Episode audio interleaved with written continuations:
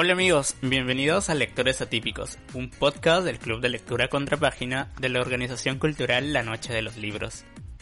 Yo soy Dani Valiente y en este segundo episodio les vamos a presentar un resumen de la entrevista que junto con Evelyn tuvimos con Paul Darkmego, el autor de Pandemia Z Supervivientes, novela que leímos durante febrero en el club.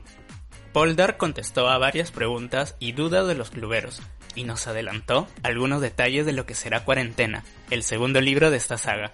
¿Quieres enterarte? Entonces tienes que escuchar este episodio de principio a fin. Eve, coméntanos un poquito acerca de Paul Dark. Paul Darmeo Ramírez, nacido en Lima en el año 1985, licenciado en psicología, actor y director de teatro y estudió literatura creativa como segundo oficio. Ha compuesto y dirigido puestas de microteatro de terror en Lima y Cusco. Como gestor cultural, organizó la Miniferia del Libro Oblet 2020 y la Convención Internacional de Literatura Fantástica Uroboros 2020.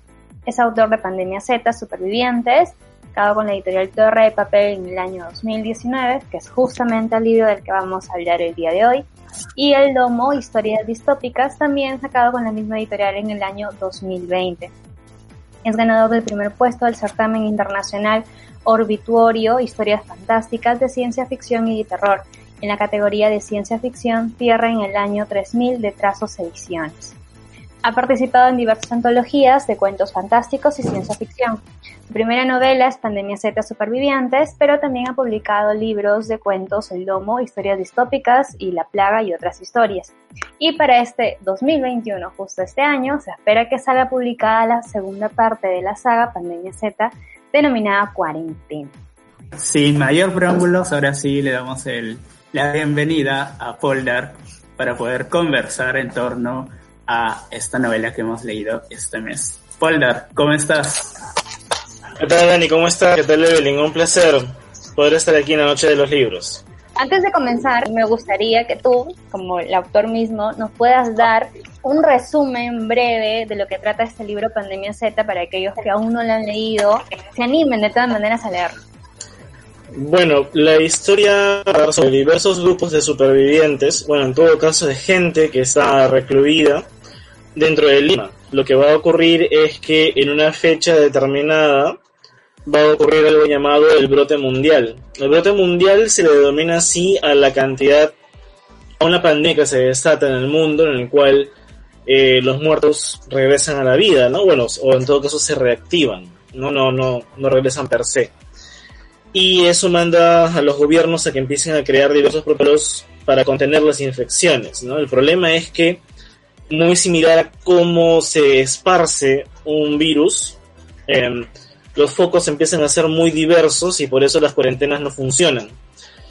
Entonces la novela empieza en el día 28, después de que la gente dijo, o sea, el gobierno dijo ya, no se puede y nos vamos, y dejen el cordón como está y los que se quedaron dentro, pues ya verán cómo, ¿no? Una cosa así, esa es una especie de retirada estratégica, aunque implica el sacrificio de, cierta cantidad de civiles.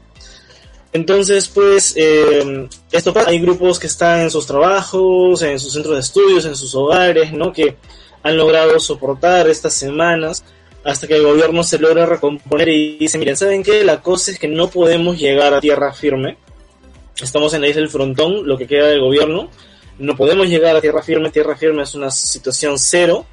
Si ustedes pueden llegar al Callao, que es el primer puerto, el puerto más importante que tiene el Perú, ahí la Marina va a estar esperando a todo aquel que pueda llegar, ¿no? Por supuesto, esto es un, saludo a la bandera, ¿no? Porque para muchos sobrevivientes implicaría atravesar kilómetros de kilómetros de una ciudad totalmente devastada, ¿no? Entonces, prácticamente es un suicidio caminando, ¿no? Pero pues hay gente que se arriesga, ¿no? Y va a salir, hay gente que es forzada a salir por diversas circunstancias que van a pasar en la novela. Y de alguna forma es una carrera por llegar al puerto, ¿no? Y no es, si bien no es una carrera entre ellos, en algún momento sí van a haber conflictos internos entre algunos grupos que se crucen, pero más que nada es una carrera por sobrevivir contra los, los zombies, ¿no? Los, los reanimados, en este caso se les llama así. Eh, el trono reanimado es muy empleado por la División Especial. La División Especial es un organismo que inventé, es un ficcional, para esta saga, ya que es una división de la ONU, de la OMS de la ONU, que se encarga justamente del control biológico, ¿no? Y ellos son los que utilizan la palabra reanimado porque, es como se demuestra en alguna parte de la novela, ya no, ya no, ya no se hace mucho spoiler si digo esto, eh, la división especial ya tenía conocimiento de, de estos seres, ¿no? Claro, desde hace cuánto, eh, ya hay una serie de incógnitas que están, que están detrás de eso, eso se esclarece más adelante en el, segundo o tercer libro, pero digamos que en el primer ya se deja en claro que la organización tenía conocimiento de, esta plaga, ¿no? De lo que no tenían conocimiento o, muy vago conocimiento son de los eh, reanimados de segunda fase, es decir, reanimados que mantienen ciertas facultades cognitivas, ¿no? Mentales, pensamiento, demás, a pesar de su estado necrótico, ¿no? Y en el segundo libro se habla más de este tema. En realidad se trata mucho más a fondo el tema de los fase 2 y sabe por qué se llaman fase 2 y no segundo tipo, ¿no? Porque cuando mi editor me pregunta, los reanimados son una cosa y por qué los que tienen, eh, digamos, conciencia son fase 2, porque la fase 2 implica una evolución. Le dije, ajá, vamos a dejarlo ahí Vamos a dejarlo ahí para que no... Y, hay una razón por la cual se llama fase 2, ¿no? Bueno. Entonces, pues eso, eso es básicamente, ¿no? Es el hecho de que es una carrera para llegar al cuerpo, ¿no? Y, y encontrar lo que queda del gobierno, supuestamente, ¿no? Esta, esta idea de, de este road trip, si se quiere, la saqué de la película que para mí es la más importante en el tema de los infectados, ¿no? Es decir, una, subdivisión de los muertos vivientes, porque los infectados no están muertos, ¿no? Pero sí pueden contagiar. Y esta es la película 28 días después, o Exterminio, en la que los protagonistas, ¿no? Cillian Murphy, los, los protagonistas de esta película, eh, se van por por carretera hasta donde creen que están los militares, ¿no? Donde creen que está la típica, aquí encontrarán seguridad, protección, comida, ¿no? La cura, entonces, me gustó mucho ese concepto, ¿no? De, de, tener que movilizarse, ¿no? De, no aguantar una especie de bastión hasta que el asedio de los zombies te mate, sino que tengas que movilizarte hacia un punto en donde crees que está la esperanza, ¿no? Y, y, y, hay una parte de, esta película que también la plasmé en la novela. Me vas a disculpar, esto va a muy raro porque no recuerdo si está en la primera novela o en la segunda, pero es que hay un momento en el cual los, personajes dicen, ¿no? Nosotros venimos del sur hacia el norte porque dicen que en el norte está la cura, y los del norte dicen, nosotros vamos del norte al sur porque dicen que en el sur está la cura. ¿No? Ahí, ahí está. ya, la segunda parte. ya estamos saltando ya. Porque, porque básicamente es eso, o sea, cuando todo colapsa, ¿no? Eh, el ser humano tiende a poner sus esperanzas en que al otro lado de la valla las cosas están mejor, ¿no? Pero luego cruzas la valla o te encuentras con gente que viene de ese lado y te das cuenta que todo está igual de mal en todos sitios, ¿no? Para varios de nosotros ha sido la primera vez que hemos leído un libro acerca de zombies y, y poderlo leer, una historia inspirada, en, eh, ambientada en nuestro país, eh, ha sido más genial aún, ¿no? Poder empezar a leer eh, literaturas o historias de zombies precisamente a partir de, de la realidad de nuestro país. Poldar, creo que la pregunta que todos nos hemos estado haciendo es, ¿en qué te inspiraste? O sea, ¿en qué momento dijiste, tengo que escribir una historia acerca de, zombies ambientada en nuestro país? Bueno, aquí eh, confluyen algunos temas. Primero que nada, eh, el tema de querer escribir una historia básicamente de, de supervivencia, una especie de survival horror. Eh, la literatura está llena, llena de, este tipo de, historias, el Día de los Trífidos, la propia Guerra Mundial Z, etcétera. O sea, Survivor Horror implica pues eh, un grupo de gente que se va reduciendo hasta que quede uno o muy pocos que han superado las pruebas, ¿no? La supervivencia. Entonces, pues una historia así se puede contar con aliens, se puede contar como, como lo hace Stephen King en, en The Stand, que lo hace pues con una gripe, y ya está una gripe que mata a la gente, como lo que estamos viviendo actualmente. Y en fin, un largo etcétera. Entonces, esta era la historia que quería contar y quería elegir un tema, ¿no? En ese entonces pasaron dos cosas. Estaba devorando así por, por cantidades ingentes todo lo que se escribía de libros Z de España. ¿no? A Carlos Sisi, que es un gran amigo, un fuerte saludo desde acá, igual a Javier Villarreal también de España, eh, con Los Caminantes y Alerta de Z en ambos casos. Y también Diario de un Zombie de Sergio Gerardo, también una gran novela, gran novela. Entonces tenía todo eso, ¿no? Estaba con esa onda porque era como que la fase zombie. dije, a ver, ¿cuántos libros de zombies hay? Y de pronto uno, dos, tres, cinco, diez. Eran muchos, ¿no? Y, geniales. Entonces dije, ya, puede ser, ¿no? Puede ser porque aquí, para ese entonces, em, yo no estaba todavía en el mundo editorial, así que no conocía, más allá de cuentos sueltos, cosillas por ahí que, que podía leer acerca de zombies en Perú, o en todo caso de autores peruanos que escribían sobre zombies, no necesariamente en Perú, pero no tenía una novela en mis manos aún, ¿no? Me vine a enterar que, por supuesto, habían exponentes como Hans Requiem, o sea, Requiem, eh, Luisa Polín y otros más, ¿no? Muy bien, muy bien con ellos. Y luego pasa pues que eh, ya mi padre tenía algunos años de haber fallecido y yo estaba revisando sus guiones. Él, era, él era cineasta. Y uno de sus guiones era acerca de una especie de plaga zombie en Iquitos, él era de, Iquitos, pero con un origen espiritual, ¿no? Temas así pues de los, eh, de los espíritus propios de, la selva, no como que eran perturbados y ellos se vengaban matando a los muertos, le dije bacán. Entonces es otra señal, ¿no? A mi padre le encantaba el género, el género Z, o sea, me hacía ver La Noche de los Muertos Vivientes, me hablaba de los efectos especiales, me hablaba de las prótesis, cómo se hace un guion Z me todo eso y dije, entonces esto va a ser, mi primera novela tiene que ser un homenaje a su memoria, ¿no? Al, cariño que le tuve, que le tengo y, todo esto.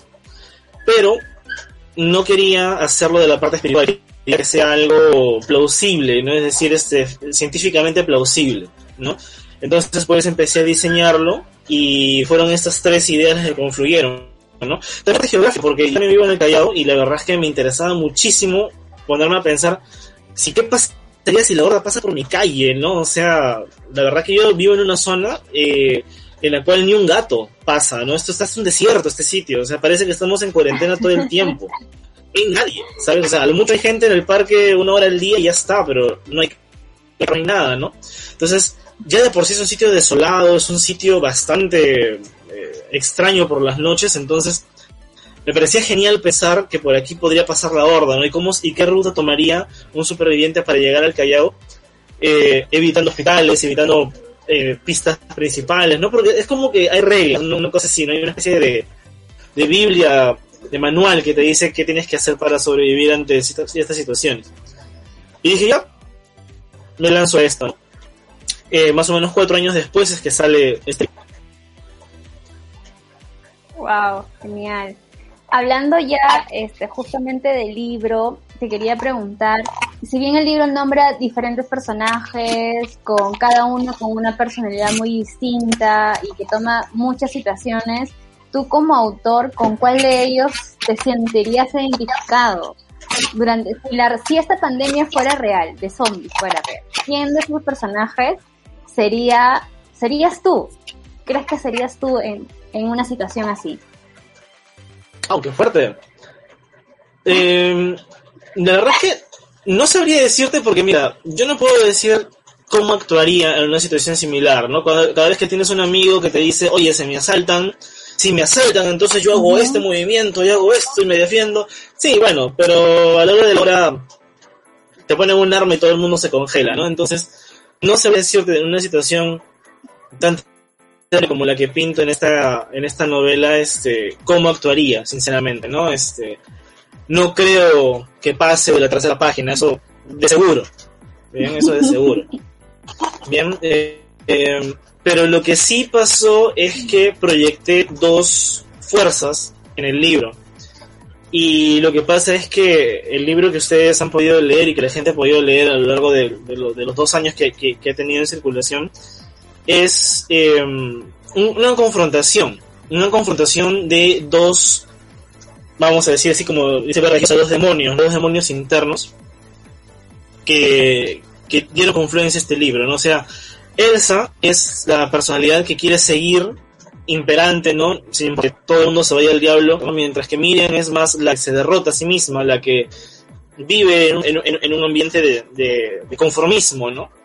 Y es que eso me pasó cuando escribí el primer libro, el primer manuscrito, era horrible, era muy malo. Y cuando lo terminé, la releí y quise quemar, o sea, era muy mala. Entonces dije, vamos a intentarlo de nuevo, otra vez, ¿no? Por eso digo, esos cuatro años en realidad pues fueron cuatro diferentes para, para que realmente llegase a ustedes ese libro que, que han leído. Y cuando tuve este conflicto interno entre abandono seguir, me di cuenta que eso podía poner un libro, hacerlo, hacer personajes, uno que quisiera seguir y otro que quisiera dejarlo. Y así fue como el cuarto libro.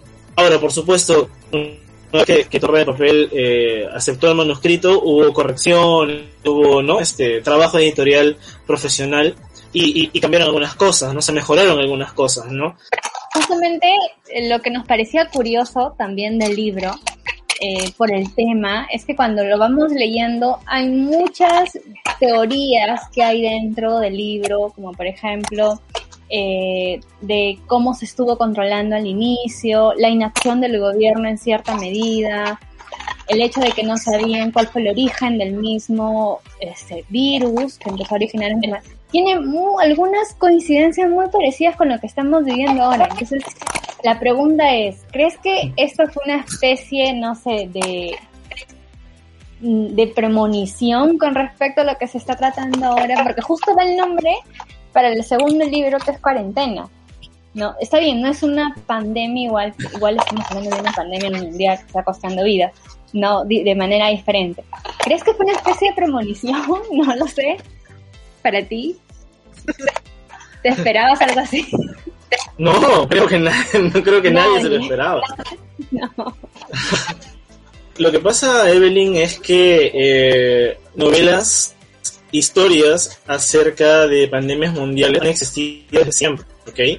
La, una de las más representativas en literatura vendría a ser La Peste, de Albert Camus, por ejemplo, que es una novela muy, muy importante a nivel de literatura universal.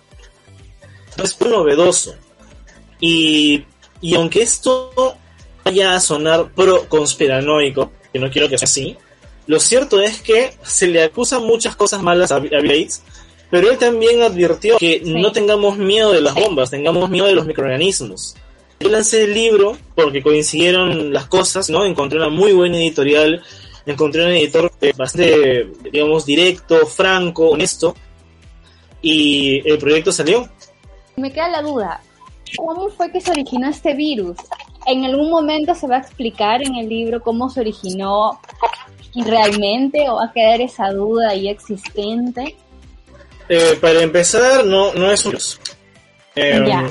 eh, lo que pasa es que un, un virus es eh, un organismo que desafía ciertas leyes, porque está vivo, bien, pero no cumple todas las leyes que vivo debe tener. Entonces, la idea era que fuese algo que fuese tan devastador que no pudiera morir. Entonces, ¿a, dónde nos vamos con esto? no? Eh, conversaba con amigos que son genetistas, que son microbiólogos, y después de varias semanas de pensar, llegamos a una conclusión de, eh, del prión, una antiproteína. O sea, las proteínas están en todo lo que comemos, ¿no? Nosotros comemos una carne, comemos frijol, comemos lo que sea, y ellas que entran a nuestro organismo y, ca- y causan cierta reacción. Bien, el prión es una antiproteína, es decir, causa una, una anómala. Y de esto lo podemos ver, por ejemplo, en Papúa Nueva Guinea, que es una pequeña islita al costado de Australia, en la que la gente tiene, hay una tribu que tiene la costumbre de eh, cuando se muere un familiar, se lo come.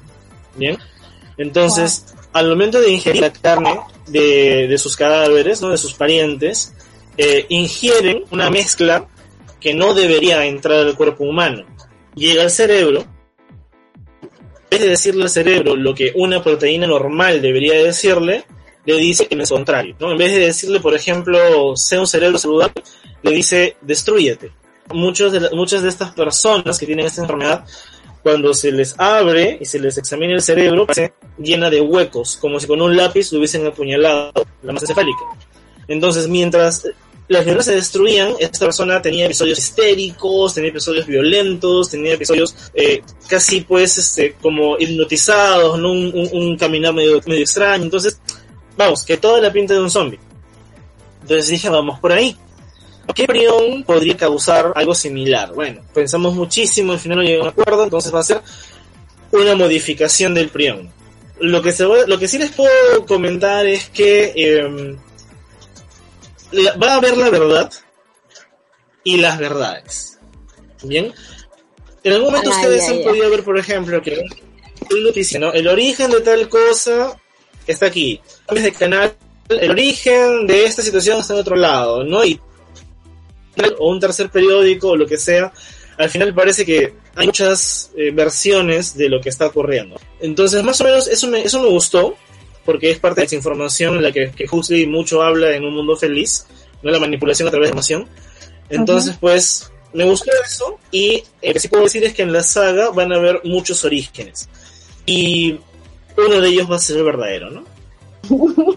Qué interesante, ahí, ahí nos queda la duda. Justo eso, lo que acabas de aclarar ahí sobre si era un virus o no, es una de las preguntas que uno de los chicos había dejado justamente en esa parte, en, en nuestro blog, en nuestro chat, perdón. Otra de las cosas también... Ah, quería preguntarte, ¿por qué los animales no se contagiaban del virus? Porque los priones que los humanos producen o que poseen solo afectan a los humanos. Lo que nosotros podemos extraer de, de- de- de la ingesta de animales son sus proteínas, sus calorías y sus priones. Porque también hay priones en el organismo. Lo que pasa es que entran y se van. ¿Bien? Eh, o no causan en todo caso estragos. Así que es por eso que no, no, o sea, no, no, infectan animales. Lo que pasa es que eh, son comida, eso sí. Los, los, los reanimados se comen todo lo que se mueva. No, pero no, no es zombies o cuervos zombies, no sé. Eso no, no, no va por ahí. Tengo aquí otra pregunta eh, de Liliana, por aquí también miembro del club. Eh, te felicita por la forma genial de la narrativa, de la presentación de los hechos de la obra y también porque considera que hay bastante materia de conversación. ¿no? Eh, ella menciona que la lectura de, de Pandemia Z eh, mantiene al lector en suspenso. La pregunta aquí nos, que nos hace o que te hace es cuál o cuáles fueron esas emociones y sentimientos que sentiste al vivenciar lo que nos trajo el coronavirus, eh, especialmente en Perú, en relación a lo que va narrando Pandemia Z sobreviviente. Y si es que consideras de que hay un lado bíblico y de fe dentro de tu novela. Eh, los, los sentimientos que tuve cuando llegó el, el coronavirus aquí a Perú. Mira, primero que nada, eh, fue, fueron sentimientos, bien, porque obviamente el sector editorial es un sector muy vulnerable y ya sabíamos que íbamos a ser golpeados por, por el virus, ¿no? Es decir, las compras, las ferias, la producción de novelas, todo. Entonces, pues, eh, mi editor me dijo, ¿no? De que la segunda parte muy posible no salía en el 2020, porque obviamente al no haber feria para- o no poder ir al, al cliente, ¿no? Pues, este tema, pues, de, de la cercanía y todo ello, entonces íbamos a tener mil libros amontonados en el almacén y, pues nada, ¿no? Esa parte me hizo sentir un poco mal, debo admitir, porque tenía muchas ganas de, que ya saliera, ¿no? Por otra parte, eh, fue positivo a nivel creativo, porque, y creo, yo creo que ya lo puedo decir, no creo que me, no mate. Eh, la, segunda, la segunda novela pasaba en, en Valparaíso, en Chile, que para mí es una ciudad hermosa, es una ciudad mucho, que recuerdo con mucho cariño. Y quería que pasara ahí la, la, la historia, ¿no? Y como les contaba antes de, de la charla, de, de la transmisión, la idea es que eh, la historia que, que pasa en la, en la segunda novela, el grupo de, supervi- de supervivientes de la segunda novela, con la primera en algún momento. Entonces, obviamente, en la especulación literaria, es posible distancias, es posible crear puentes, ¿no? Y en algún de Lima se iba a encontrar con la gente de Valparaíso y bueno, iban a poder este comulgar, ¿no? Pero ya puestos en una especie de realismo, vamos a decir así, de que no hay barcos, de que no hay, de que no hay transporte, de que todo está lleno de zombies, la verdad es que podría tomar años o, o, o, no sé, este siglos tal vez, ¿no? De que dos pueblos tan lejanos se puedan encontrar, ¿no? Entonces mi editor me dijo, entonces pa- pasa a Perú, reescríbelo. Y ahí sí yo me asusté dije, porque, imagínate, entonces reescribir la novela y me puse a buscar una ciudad que pareciera más o menos a Valparaíso en, en- en accesos, en geo- geográficamente hablando, ¿no? Eh, en, en- edificios para verlo tanto. Y agradezco mucho, sinceramente, un, a un amigo Jorge Tuesta, que es un amigo de colegio, que cuando le contesta este tema, ¿no? le digo, encima no conozco mucho la costa, pues yo, yo paro mucho en la selva, Lima, selva, Lima, no conozco la costa. Y me dice, Trujillo, porque él es profesor de historia, y me dice, Trujillo fue, fue una ciudad que fue construida de una forma circular muy particular para que pueda ser defendida, ¿no? Por, gracias a esta, a, a esta eh, manera de construirse, por así decirlo, ¿no? Y me puse a imaginar, oye, si, si la ciudad es circular, la horda va a poder circular también ¿no? por la estructura de la calle. Y, me quedé genial, ¿no? Empecé a investigarlo. Esa parte pues fue positiva. Eh, otra parte negativa de la pandemia pues es que si bien me gusta estar en mi habitación, soy una persona bastante introvertida en ese sentido, o al menos me, que, me, que me agrada estar eh, en mis cosas, ¿no? Lo cierto es que el confinamiento fue, fue muy largo, fue en un momento también fue cansino, ¿no? Y, y eso pues afectó mi, mi producción literaria, porque yo escribía casi ciento al mes, ¿no? Y, o a la semana, incluso en, en varias eh, épocas, y de pronto pues bajó bastante, ¿no? Ya era una rutina, era el tema pues de que te despertabas y qué hacías, ¿no? Entonces pues afectó en esa parte, ¿no? Otra parte pues, es que mi hija pues vive con, vivió conmigo gran parte del, del confinamiento y pude verla crecer, pude enseñarle más que no eh, complementar lo que aprendí en el colegio. Entonces, creo que verla crecer de una forma distinta a, a, a, como cuando tienes que trabajar y regresas en la noche y solo estás un par de horas con tus hijos, ¿no? Para mí fue mejor, ¿no? Verla desde la mañana hasta la noche y ver esa evolución en ella fue algo reconfortante.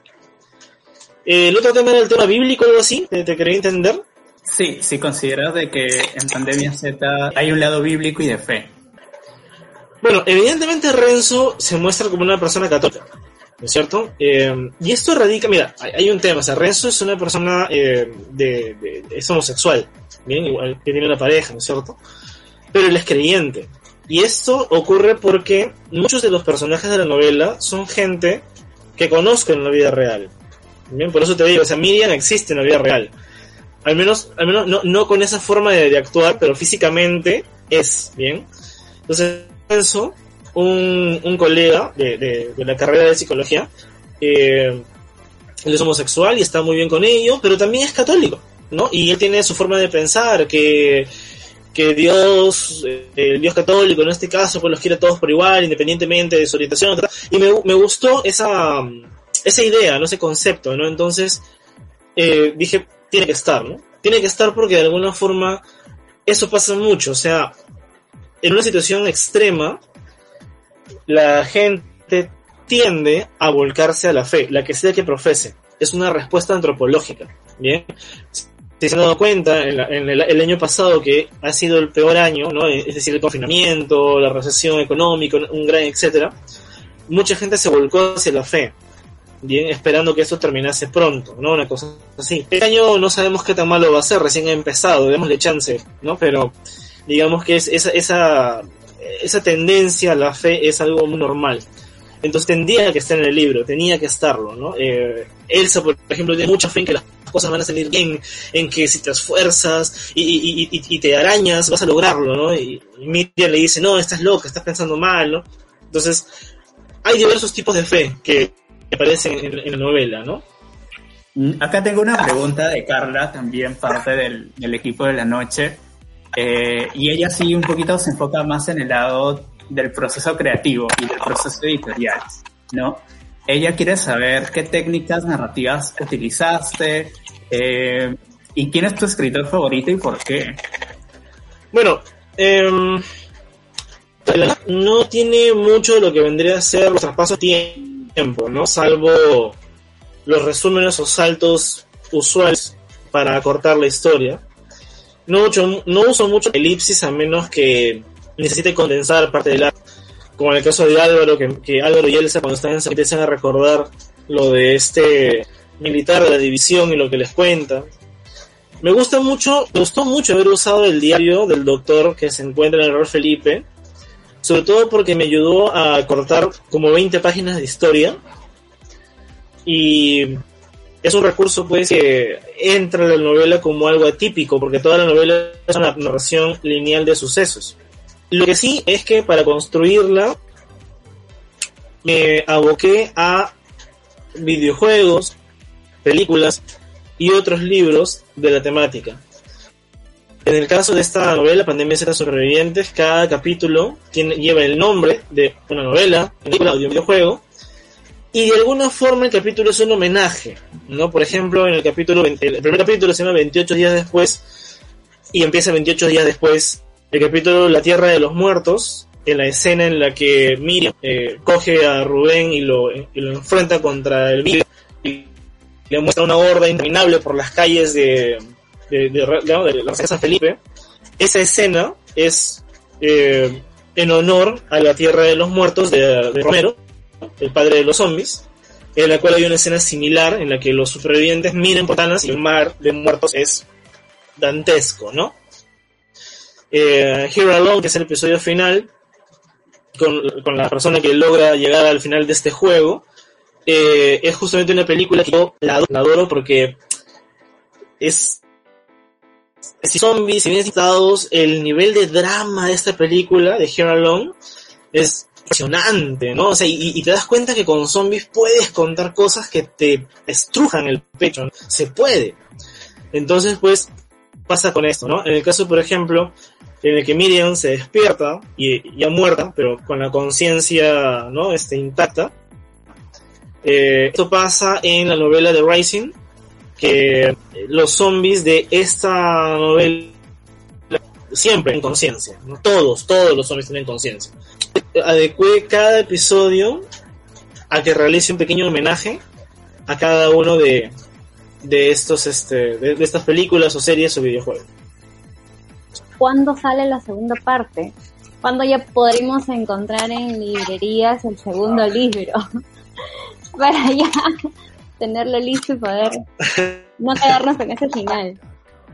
Lo cierto es que eh, habíamos ya planeado que la segunda parte saliera en mayo de este año. Lamentablemente, la situación no parece estarse recuperando.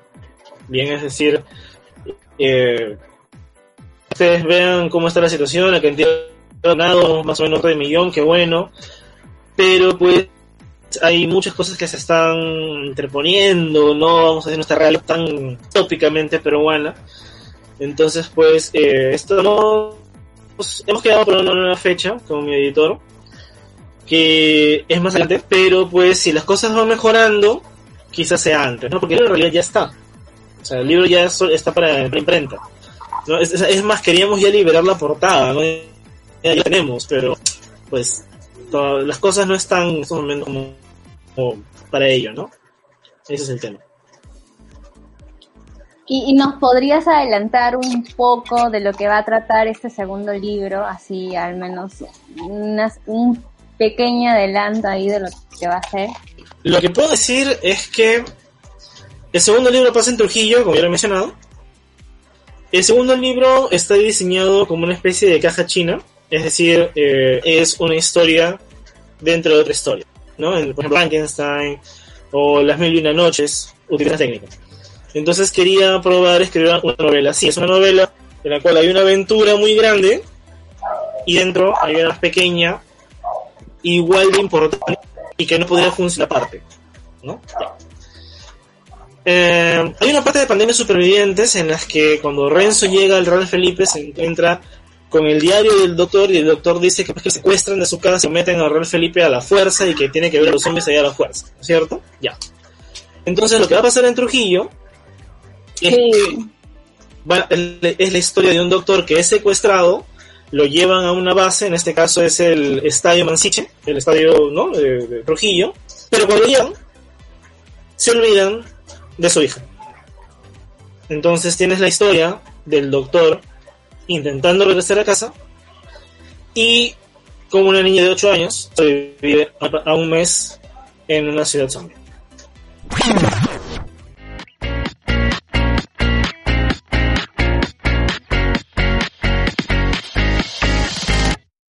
Muchas gracias lectores por llegar hasta aquí. En el club ya estamos con ansias de leer el siguiente libro de Pandemia Z, el cual se espera sea publicado durante este 2021. Si están interesados en formar parte del club y de unirse a un divertido y peculiar grupo de lectores, nos pueden escribir a nuestras redes sociales. Recuerden llevar un buen libro en su mochila de supervivencia ante una futura invasión zombie. Esto fue Lectores Atípicos. No olviden escucharnos en los siguientes episodios, donde tendremos nuevas reseñas, entrevistas y otros temas de conversación. Ahí nos vemos.